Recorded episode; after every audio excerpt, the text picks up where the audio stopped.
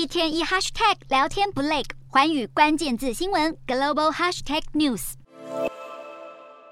美国八月份 CPI 指数令人失望，显示住房、食品、医疗等成本持续攀升。就算剔除波动较大的食品和能源价格部分，核心通膨率仍然持续增加，让消费者和企业苦不堪言，担心通膨居高不下，演变成停滞性通货膨胀。美国联准会今年六月、七月已经连续两度升息三码。预估二十一号的决策会议将连续第三次升息三码，甚至以前所未有的激进方式一口气升息四码，让基准利率达到百分之三点二五。英国金融时报访问美国四十四名知名经济学家，其中多数学者认为，为了压制通膨，美国政策利率在整个二零二三年都将维持在百分之四以上。还有百分之六十八的学者预测，联准会最快要到二零二四年才有可能开始降息。经济学家也预计，美国国家经济研究局可能会在二零二三年宣布美国进入经济衰退。另外，高盛集团十六号下周了美国明年的 GDP 成长预测，从百分之一点五降到百分之一点一。高盛在报告中指出，更高的升息路径加上近期金融情势紧缩，指向美国明年的经济成长和就业前景较不乐观。